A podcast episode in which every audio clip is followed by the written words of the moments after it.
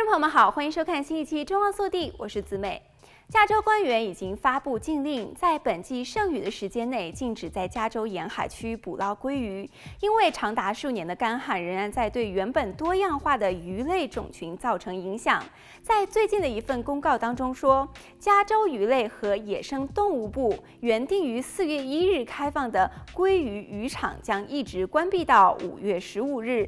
对于加州，该禁令旨在保护大龄龟种群。这些种群以前栖息在加州几条最大的河流当中，而近年来数量不断的减少。根据 CBS 湾区新闻的报道，由于加州的多场大气河流风暴，陆地河流水量丰盈，但是多年的干旱仍然在影响鲑鱼的数量。官员说，去年只有六万条成年鱼返回萨克拉门托河产卵。鱼类和野生动物部门表示，这仅仅达到预期的十九点六万条鱼的一小部分，接近该地区的年度最低纪录。官员们还希望捕鱼禁令能够阻止克拉玛斯河的大龄鲑数量进一步的减少。野生动物官员说，太平洋渔业管理委员会拟增政策，以规范加州沿海的鲑鱼捕捞活动，直到二零二四年春季。而这些提案已经于近日获得理事会的批准，正由公众审查。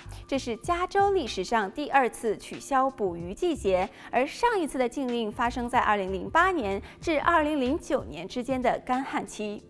荆州鲑鱼协会的主席说，渔业管理人员已经断定，目前海洋当中根本没有足够的成年鲑鱼回归到河流上游，它们的出生处繁殖产卵。除此之外，早在二零二二年年底，由于螃蟹的存量调查结果低于预定值，阿拉斯加渔猎部宣布取消二零二二至二零二三年所有的灰眼雪蟹、红帝王蟹和蓝帝王蟹的捕捞季节。根据海鲜价格专家的说法，有限的供应意味着更高的售价。世界上只有少数几个地方可以收获帝王蟹和雪蟹，包括美国、俄罗斯、加拿大和挪威。现在有两个地方将无法进入市场，美国是因为配额的削减，而俄罗斯则是由于战争被禁止进口。好了，本期节目到这里就结束了，我们下期再见。